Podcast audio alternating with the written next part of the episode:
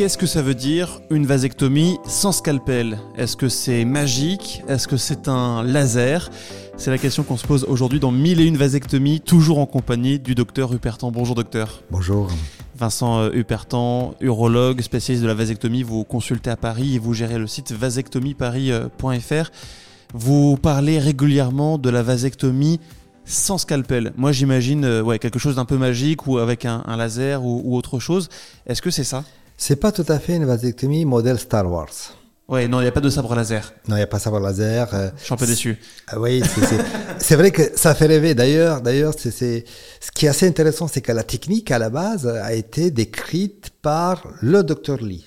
Donc c'est une publication 1974, donc on me parle de techniques récentes, oui, techniques récentes il y a plus de 40 ans. Oui, c'est pas si récent que ça en fait. C'est pas si récent que ça. C'est le docteur Lee qui était euh, urologue euh, en Chine, province de Sichuan, a mis au point la technique, il a publié les résultats, on s'est rendu que c'est efficace, et ensuite, lorsque les équipes occidentales, et notamment américaines, sont allées s'en former in situ, parce que c'est une technique qui nécessite un apprentissage, il faut être formé à cette technique, on, ils ont créé le concept no scalpel vasectomie. Bon, là on a le, le contexte.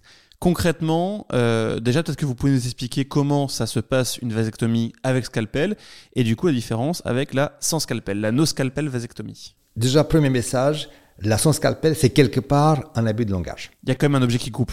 Exactement. Pour faire une vasectomie, il y a deux étapes. Un, il faut trouver le canal.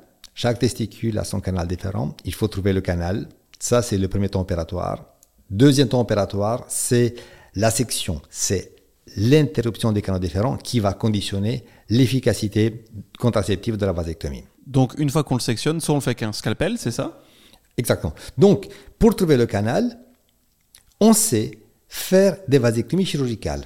Depuis toujours, les urologues et tous les urologues partout dans le monde, et en France, on a une urologie d'excellence, tous les urologues savent comment faire une opération ouverte au niveau scrotal. On va inciser, on va utiliser un scalpel, on va chercher le canal, on va disséquer le canal qui se cache derrière les veines testiculaires, on va trouver le canal, et ça c'est le temps opératoire numéro un de, à identifier.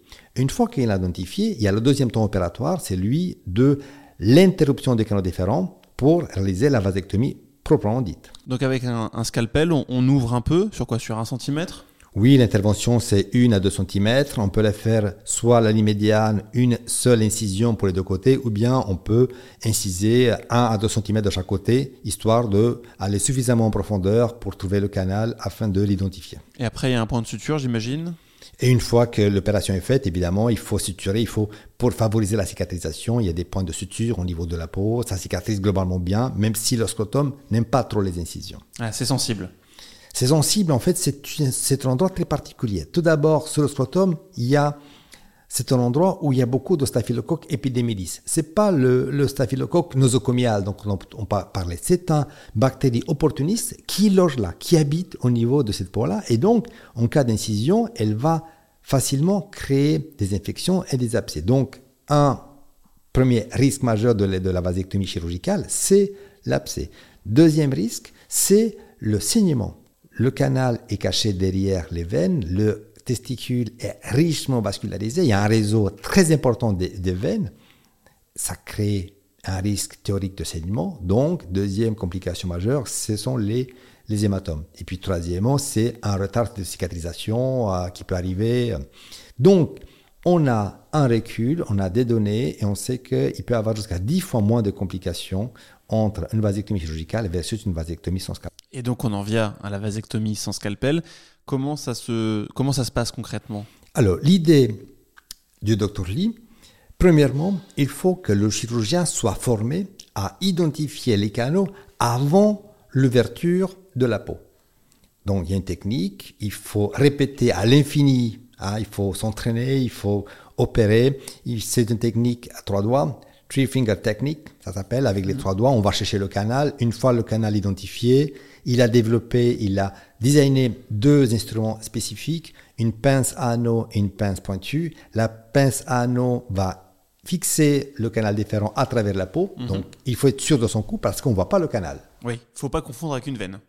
Généralement, avec l'expertise, le risque, on peut dire, là, un risque zéro de confondre. On ne peut pas se tromper. On peut ne pas le trouver, mais une fois qu'on l'a trouvé, on peut, ça peut pas être autre chose que le canal différent.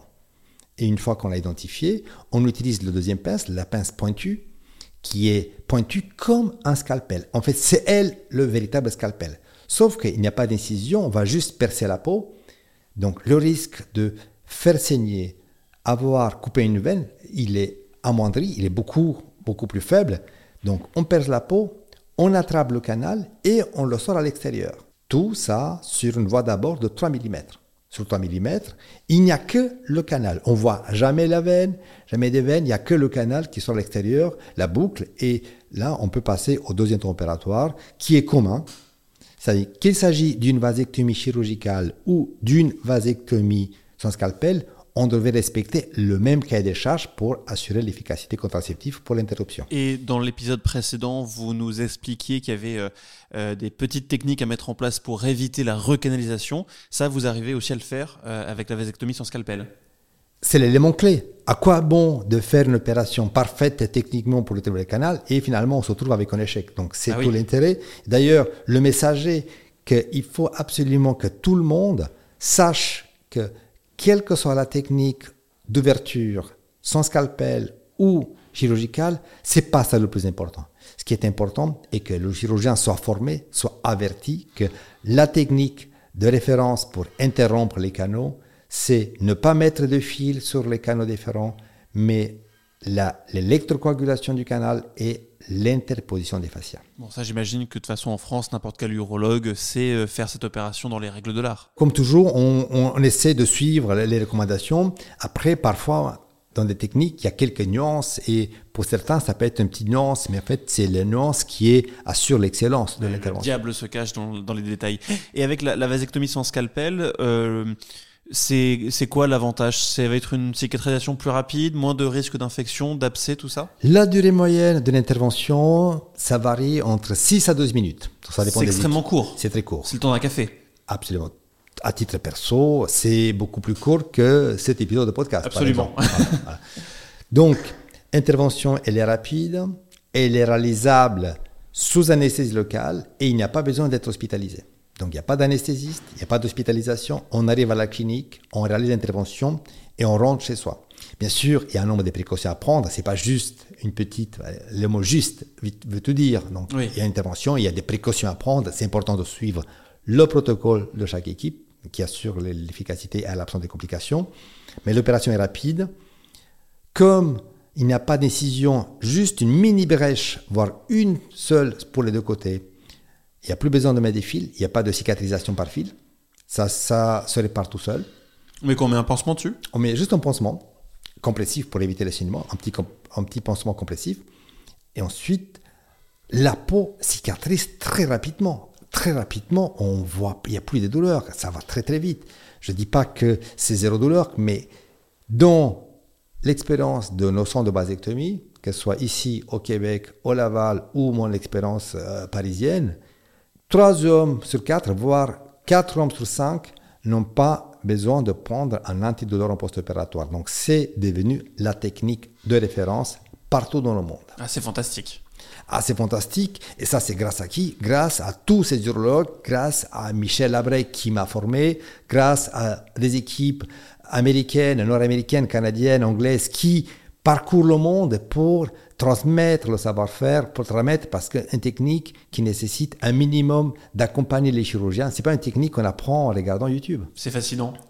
Oui, c'est toujours et, moi-même je suis fasciné de savoir à la fois la rapidité avec euh, les, les, patients récupèrent, mais il y a un prix à payer, il y a des consignes faut suivre de manière très stricte. Donc ceux qui écoutent le podcast, ils doivent suivre à la lettre les recommandations de leur chirurgien. Bon, bah maintenant je pense qu'on a euh, tout compris de la différence entre la vasectomie sans scalpel et la méthode plus, plus classique. On a aussi compris que c'était un, un, abus de langage sans scalpel parce qu'il y a quand même voilà, un objet qui, qui, qui, va couper, qui va sectionner les canaux déférents. Et ce n'est pas de la magie, ce n'est pas le, le, laser comme on disait en, en début d'épisode. Merci beaucoup, docteur Huberton, pour ces explications. Merci à vous. Et si vous avez également des, des questions que vous vous posez à propos de la vasectomie et que vous souhaitez qu'on aborde dans ce podcast, vous pouvez nous écrire à audio, a u d i o hupertan, h u p e r t a n.com. Vous pouvez également mettre 5 étoiles sur votre appli de podcast préféré, laisser un commentaire, ça nous aide à être découvert par d'autres auditeurs. Et puis nous, on se retrouve la semaine prochaine pour une nouvelle histoire autour de la vasectomie.